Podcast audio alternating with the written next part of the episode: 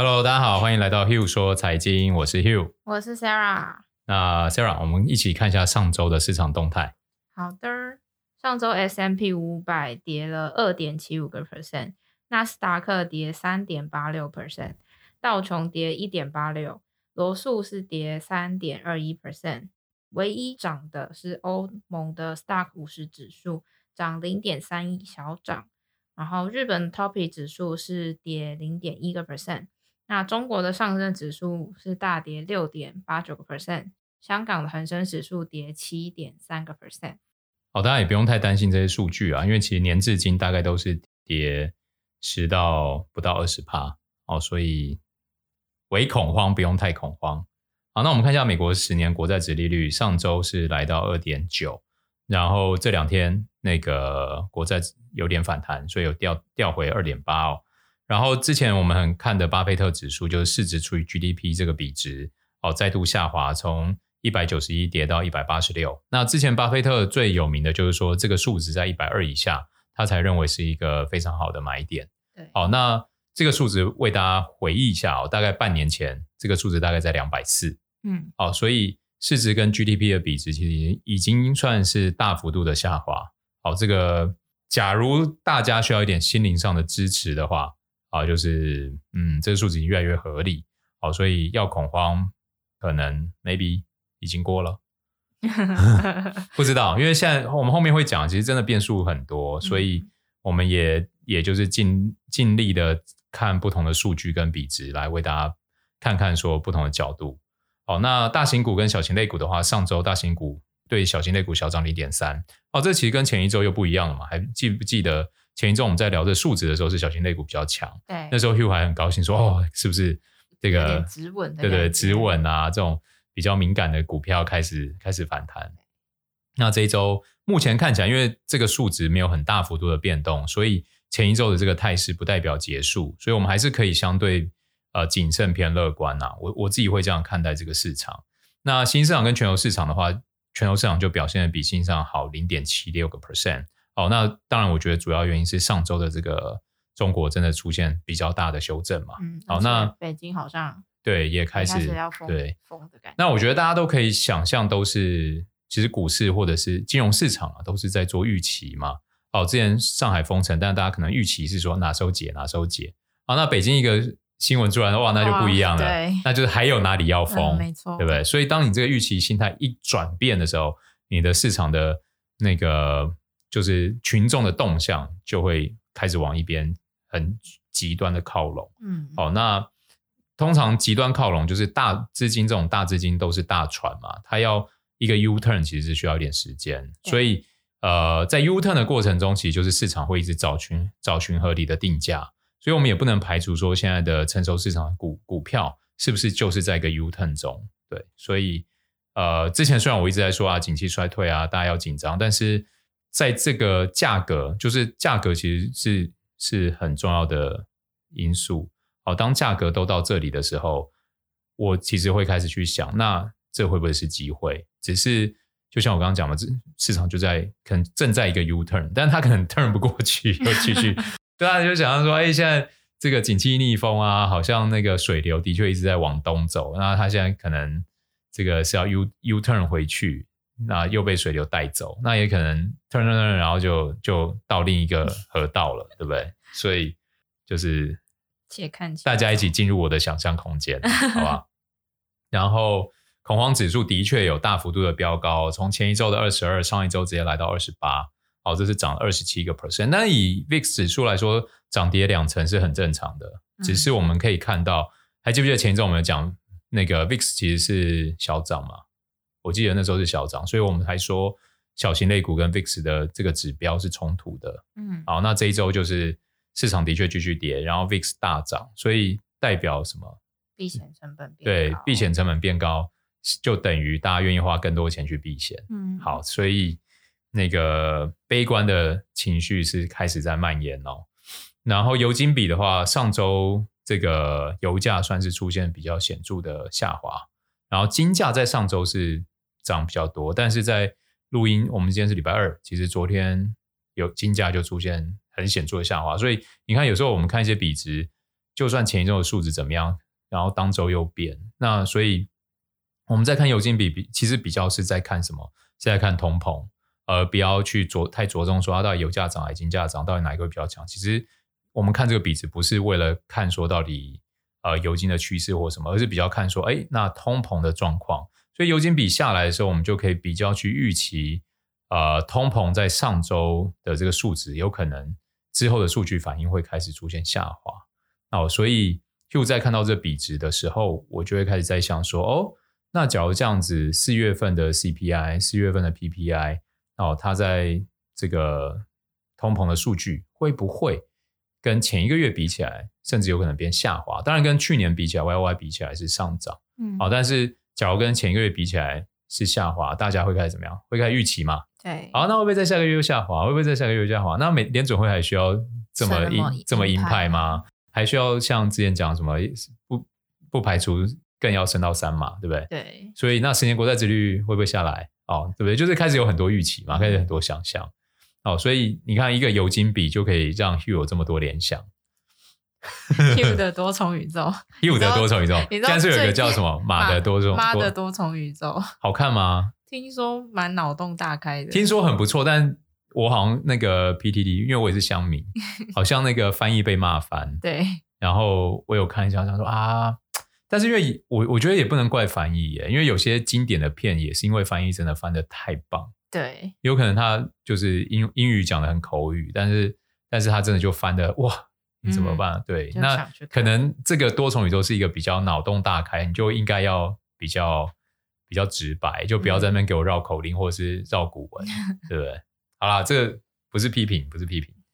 那科技股跟传统类股的话，上周很显著，就是科技类股出现比较多的修正哦，所以这个比值是掉一点五三个 percent。那这个比值再搭配大型股与小型类股来看的话，会意识到那个科技类股真的比。小型类股还弱，然后比类股跌，等于是跌跌最多的。嗯、那我们在这个产业从刚出社会就被灌输一个很重要的观念，就是不要去接掉下来的刀子。嗯，对。所以，比如说科技类股现在降跌，呃，我当然知道这些公司很棒，我当然知道有很多很有很强竞争力的公司，但是我很想买，这时候我就要提醒自己不要去接掉下来的刀子。但是，也许我可能。半个月、一个月，或者甚至我明天我就跳进去买，是因为我发现它不是掉下来的刀子，所以这时候我就会开始去一直去找蛛丝马迹，它还是掉下来的刀子吗？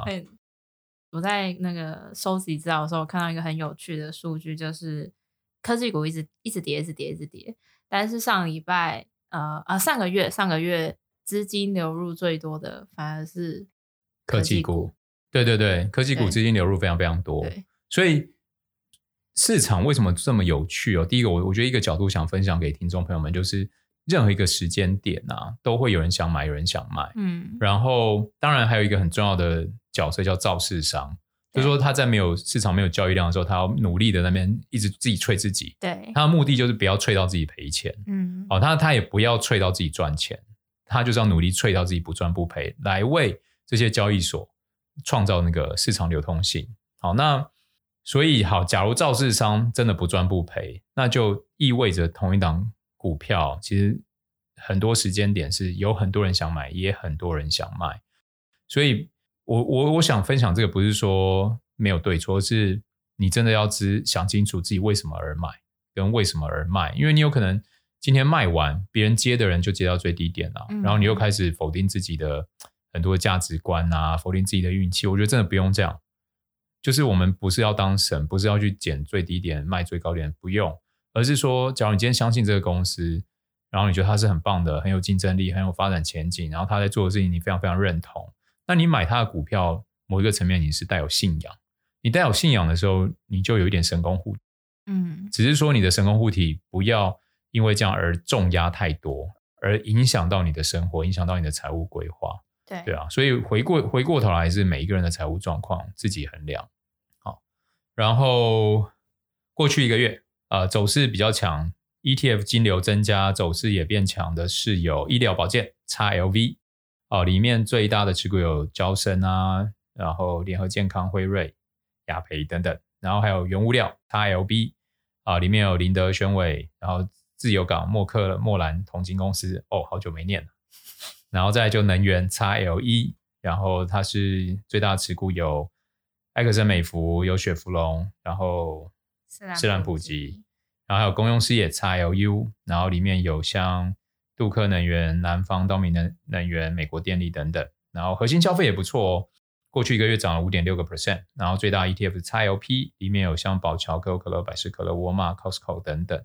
那比较弱的就是啊、呃，像有受到乌俄冲击的金融 XLF，然后过去一个月跌了八点五个 percent。里面最大持股有像伯克夏、JP Morgan、美国银行、Wells Fargo 等等。那还有通讯媒体 XLC，过去一个月跌十一点四个 percent。那里面最大的持股有像 Google、Facebook。Netflix、Disney 等等哦，那通很大一部分是 Netflix 跌的。好，Netflix 贡献。Netflix 不乖，这没有办法。那呃，就是像我会觉得，假如你金流也在流出，然后本身绩效也不好，那这种对我来说就是掉下来的刀子。那比如说，假如像那个 Sarah 刚刚分享嘛，科技的股虽然在跌，但是大家是大量的涌涌入来买。好，那。某一个层面就会至少在这个买方是很受欢迎，嗯，对啊，可能一个市场讯息一个反转，他们就会开始有一个很好的很好的反弹，嗯，那那时候就会去轧空，然后最后一个很好的喷射，好，这所以轧空科技类股的行情，我觉得指日可待。好，那我们看一下一些机构法人对市场的看法哦。国际货币基金组织 IMF 的官员就表示哦。各国央行为了抑制通货膨胀，可能被迫加息，但加息力度可能超过投资者的预期，导致全球市场、股市还有债市都有机会面临抛售的风险。如果货币政策收紧，碰上经济衰退，市场大跌的几率将会大幅度的上升哦。那由于俄罗斯入侵乌克兰，还有中国重启防疫风控，IMF 在对全球经济增速目标做出疫情爆发以来最大幅度的下调，并提高了通膨的预测。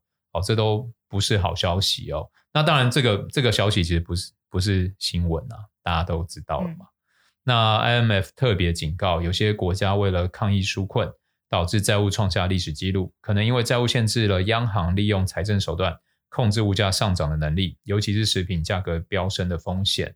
因此，他们预计发达经济体今年的通膨率会约在五点七个 percent，然后到明年可能放缓回到二点五个 percent。新兴及开发中国家。今年则为八点七，明年放缓到六点五，那就代表都还是很高，而且里面有讲到说，最关键是这些数值都远比之前的预测来得高。对，好，所以先我觉得就是先看能源期货，以及看食食品期货，只要期货价格有下来，最近有开始下来嘛，嗯、因为这两天西德州原油的期货是跌回一百以下了，所以我是觉得哇，太棒。太棒了，终于终于不要再上去，不要再上去，拜托不要再上去。好，然后根据联储会判断投资者预期长期价格的关键指标已达到一年来最高的水平，因此投资者对于长期通膨的预想状况脱离预期的风险正在上升。IMF 表示哦，这可能会促使央行加大货币政策紧缩力度。他们认为这会导致股市可能会再次大跌，也可能导致债券。遭到进一步的抛售哦，因目前信贷利差已经开始扩大，然后虽然还没还没到非常剧烈的状况，但殖率殖利率进一步走高的话，固定收益主权债券的利率可能会进一步上升，所以目前是没有任何东西是安全的。好，这是 IMF 的高级官员所讲的。对，好，那呃，就是通膨高，就回到你不理财，财不理你，好，你的钱会被通膨吃掉。但假如现在通膨高，政府要升息，好，实质利率等下会讲到，就要翻正，好，那就会打压这些中小型类股的表现。然后通膨高，然后又有升息的预期，那又会打压到债券的价格。所以人类们这时候该怎么办？那我们来看一下联准 Fed 主席鲍威尔上周提到，如果时机合适，加息前置策略有益处，暗示可能会支持两次甚至更多次幅度。高达五十个基点的加息，五十个基点就是零点五个 percent 啊，就两码啊、哦，致力于将通膨拉回两个 percent 的目标水平。然后同时也表示劳动力市场太过于热络，但这种趋势应该不会持续下去。这是鲍威尔至今对抑制通膨的方式做出最激进的表态哦。这也是上周五市场崩盘一个很重要的原因哦。那利率期货市场目前预计五月四号会议上联准会加息五十个基点概率为百分之一百个 percent。投资者预计六月加息五十个基点也已经是很非常确定，然后七月也会再升五十个基点哦。也就是说，有可能在五六七月就升一点五个 percent，甚至有人有分析师觉得六七月可能会升七十五个基点。好，这都是很惊人的数字哦。那我们记得上周我们有聊到，美国银行有讲到说，预计通呃通膨会在明年的三月见到高点嘛？对，还是是升息升到高点？升升息，升息到高点，那就是通膨会在。可能会在一二月，今年第二季、第三季到顶。第二季、第三、第三、第四季到顶，然后所以就不升息，然后接着迅速降息。好，看来 呃，IMF 的高级官员的担忧是很有可能会 成真的哦。那彭博的高级经济学家表示，有些人认为加加息幅度太少，也为时过晚。也就是说，五六七月各加息五五十个基点。还有人觉得太少哦。那回过回过头看，去年第四季通膨开始加速上涨的时候，那一轮疫情并没有对雇主造成太大的影响，就业率也大幅的恢复，也是联准会主要目标。因此，联准会将利率维持在低档，所以所以那时候联准会才不想过早收紧货币政策。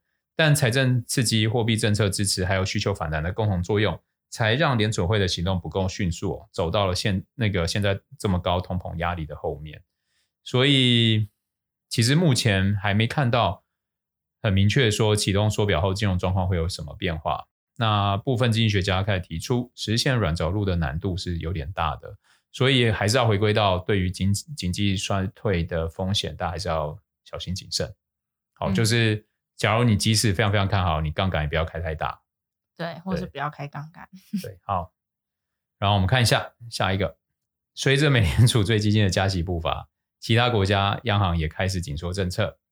今年全球各个债券市场都已经经历了史诗级的跌势哦，而且还有可能再继续。今年真的是史诗级的跌势。对，对，我们又有观察到一档二零五年到期的 Apple 债，从去年十二月九十七块多，现在七十三块。最低到底七十一，然后最低有一天到七十一，然后 Sarah 就说可以买了，可以买了，然后我就说啊，再等一下吧，然后就就突然隔一两天谈到七十五块，然后最近好像也是七三七四吧，这几天对，对，那因为七十一是突然跌下来，我真的是有点吓到，我说再等等再等等啊，因为我不知道，但是因为债券市场跟股票市场真的不一样，债券市场、股票市场它不会有一个。到期的那一天，对，他不会告诉你说他哪一天会到什么价格，但是债券市场是它的到期日，只要公司还健在，还活着，它就是回到一百块。对对，所以像比如我们刚刚讲到 Apple 那个什么七十几块的，它就是二零五零年会回到一百块，嗯，所以我就会觉得嗯很甜美。但是我也去估算了一下，假如这个十年公债值率再上升，比如说它来到五个 percent，然后。这个这一档债券的殖利率到六趴的话，它可能会从现在七十一跌到五十。但我那时候就觉得，现在在二点八要到五，我觉得几率很小。对，好，因为那个我觉得就是很多时候，就像两年前，其实那时候市场陷入系统性风险，很多债券市场的买卖价差被拉到十几块，甚至有的拉到二十块。那那时候我记得 Hugh 就有分享说，这是一个非常非常好的 timing，因为我认为，因为那时候根本无关通膨，而且那时候市场政府就是要救市，就已经要有很多措施来拯救市场，增加流通性，然后让你只要是那时候还有一个政策，就是你只要是投资等级的，绝对不会让你倒，你只要要钱我就借你。嗯，然后还有那时候也有一个名词叫最弱的天使嘛，falling Angels，就是你原本是投资等级，然后因为疫情，然后财报变不好被打掉。变变到 BB 等级的，那它也一样照旧。那因为我就会知道说，那既然不会倒，债券的特性又又是这样，那为什么不买？但是现在我就不敢这样讲啊，因为我怎么知道通膨到底会到多少？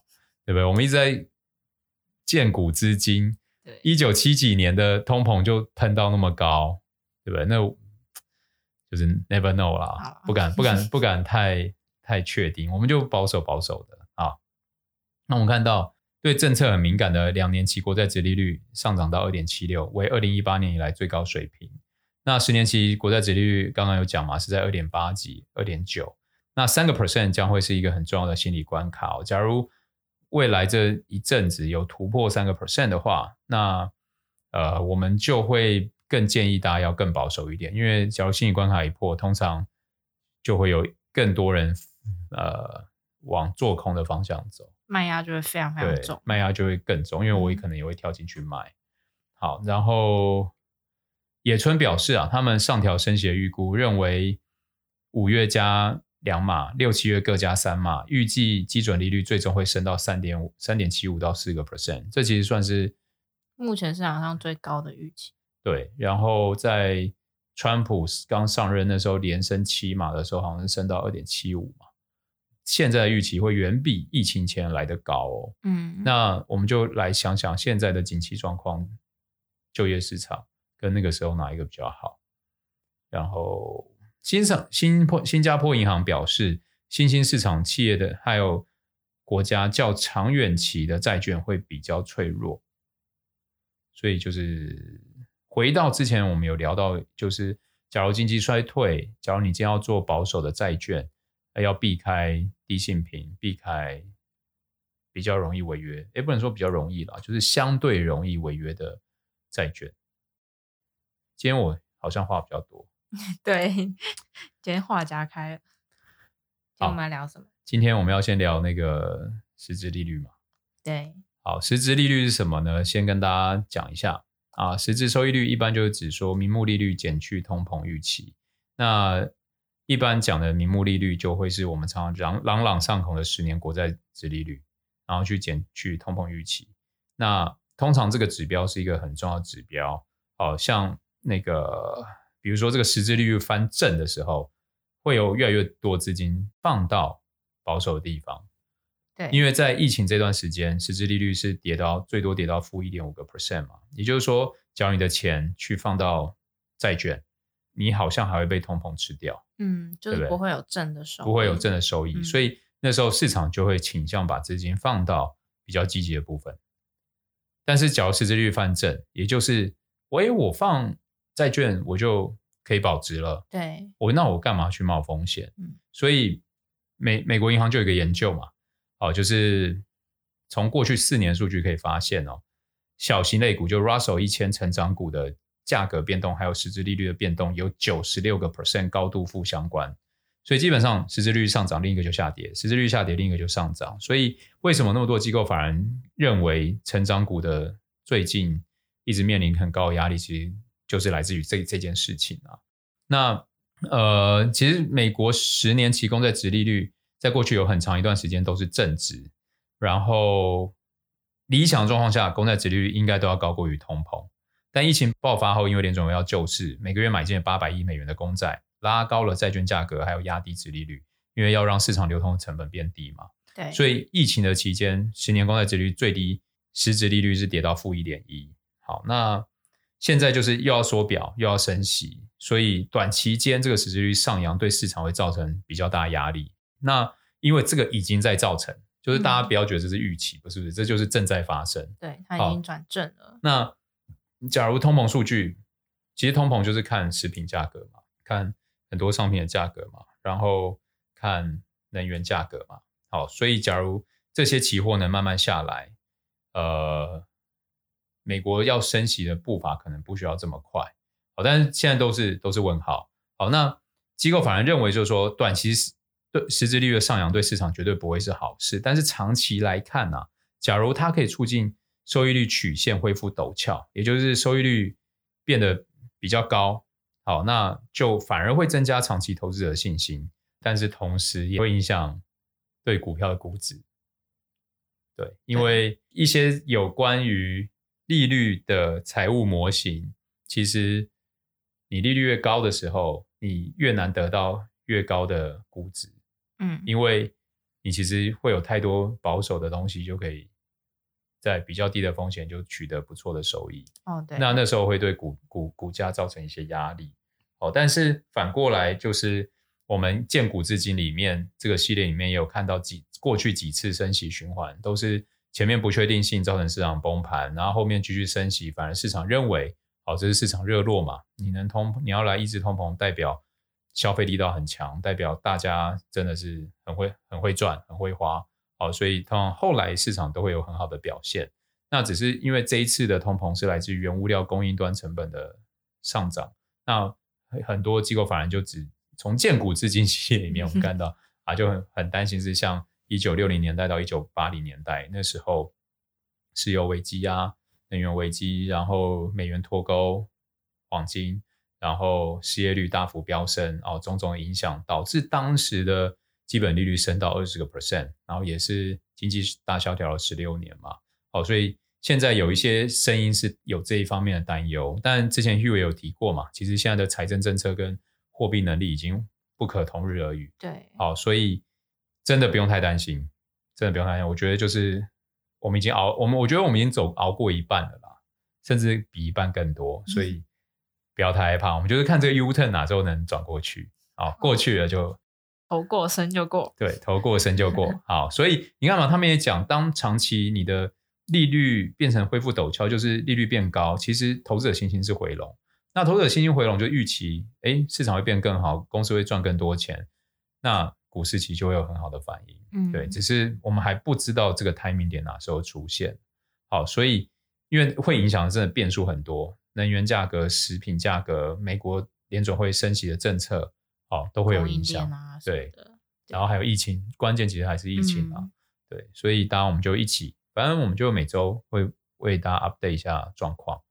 那我们再来看一下上周主要两家大家耳熟能详公司的财报。那 Netflix 公布财报以后啊，马上出现很重的修正哦。那它目前的本益比大概是十六到十八倍左右。那这这个 Netflix 我想讲的，其实因为反正就是那个订阅用户数开始流失，然后也是首十年来首次用户下降哦，然后又预计第二季会持续流失两百万人，然后所以股盘后先跌了二十五趴，隔一天就是直接跌三十五趴。好，那。Netflix 是不是好公司？我相信它还是竞争力很强的公司。它的营收跟去年同期比其实是涨九点八个 percent，净利是掉六点四个 percent，EPS 掉六点五个 percent。但是股价跟去年同期比跌了三成，市值也打了七折。然后跟去年的高点，股价已经打了二八折了。对，二八折哦，不是 八二折，是二八折。好，所以你说它是掉下来的刀子，要不要接？嗯，我觉得它是很好的公司，但是。呃，我刚刚有看了一下，它在一七一八年的本益比大概是三百倍，然后到现在变十六十八倍，然后去年底的时候大概还有五十倍。好，那我会聊这个是因为下一家公司是特斯拉，那特斯拉现在本益比大概一百二十二倍，然后公布财报以后到至今大概小跌不到五个 percent，那它的营收跟去年同期增长了八十趴，净利增长了六六点五倍，EPS 增长了六倍。那股价跟去年同期比涨了六十趴，市值涨了七十三趴。好，那嗯，去为什么股价会涨这么多？是因为去年年初有一个很大的修正，好，所以并不是它过去一年表现有多好，而是去年第一、第二季它跌太多哈。那我想借由 Netflix 当做一个很重要的借镜哦，就是其实 Netflix 我们看到这样子一整年它的净利、它的 EPS 其实才掉一点点。但是为什么股价是打二八折？大家会不会觉得很好奇？对啊，为什么？我觉得某一个角度是因为它之前是一个高度成长以及高度期被期待的公司，公司所以就像我们一直在聊，就是金融市场就在做预期嘛，嗯、所以大家预期 Netflix 会成长，Netflix 会变更厉害，然后哇，鱿鱼游戏也把它推到另一个高潮，那那时候大概就股价最高点。对，好，然后。所以他那时候本益比才这么这么的高，但是你看？像现在的 Tesla 吗？哎，对，我觉得其实有点像。所以要我希望提醒大家借鉴的地方就是，当这样的公司只要营收开始不如预期，只要呃成长开始出现一点衰退，大家就预期，那你可能就会再衰退、再衰退、再衰退，成长就开始减缓、减缓、再减缓，那你就不值得我们给你这么高的本益比。嗯，因为本益比大家可以想象，只要二十倍的本益比就是。你每一年大概五个 percent 的收益嘛？对，对不对？那假如你一百倍的本益比，就是我每一年其实就一趴。对，你要一百年，对不对？那为什么我愿意投一个一百年我才能回本的公司？一定是因为它有一些前瞻性。对，那假如它这个前瞻性一消失，你是投资人，你会做什么？你自己心知肚明。第一个就是马上卖嘛，马上离开这个游戏嘛，嗯，对不对？那这就是 Netflix 现在碰到的窘境。对，那 Tesla，你说未来会不会碰到？我相信一定会，只是不知道哪时候。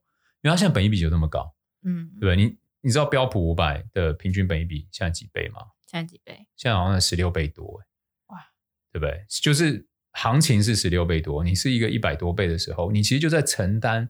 大家众人们的预期，高度期望，期望，那你只要你这个期望开始衰退的时候，你可能也就会出现很大的修正啊。那我觉得这就是这种成长标股的原罪，因为成也是这个高度预期，败也是高度预期，好不好？那今天就是想跟大家分，因为我觉得剩下那些细节真的。其实很多不用理解了，很多 YouTuber 都在讲，对，很多 YouTuber 都在讲。然后我也不觉得你你知道说啊，到底他什么厂升了多少，然后什么变厉害多少，然后你就看好它，因为 Tesla 它就一百多倍，也也就是说它已经 price in 大家对它未来好几年成长期待的预期，对啊，所以五年吧，十年，对啊，所以假如 Tesla 的话，我我其实要看的不会是 Tesla，我一定看其他车厂电动车销售的成长比例。只要其他车厂电动车销售比例很高，成长很快，那我一定就不会，我就会慢慢减持 Tesla，或者是我就会开始做多其他车厂。嗯，对啊。以上就是本周的 Hugh 说财经，今天 Hugh 非常的话非常多，话匣子大开。对，希望这是警示文呐，警示文，希望大家可以帮到大家，然后那个希望大家可以一起在投资的路上长长久久。好不好？就是不要把投资当赌博，然后也不要把储蓄当投资。